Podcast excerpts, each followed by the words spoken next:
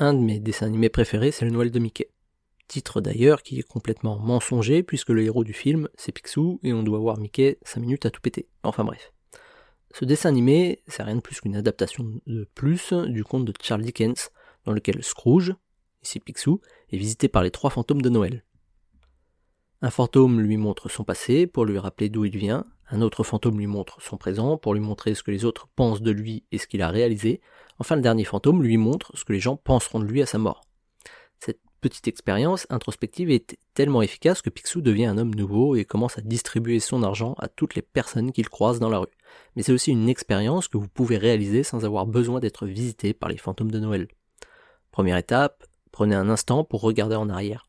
Quels étaient vos objectifs en janvier 2022 Pourquoi vous aviez décidé de réaliser tel ou tel objectif plutôt qu'un autre? Deuxième étape, prenez un instant pour prendre du recul sur votre parcours cette année.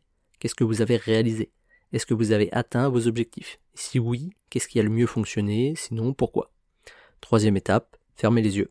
Petit saut dans le temps de un an. Vous êtes au 31 décembre 2023. Qu'est-ce que vous aimeriez avoir accompli professionnellement ou personnellement cette année? Ces trois étapes devraient vous aider à préparer l'année 2023 sereinement avant de passer de bonnes fêtes.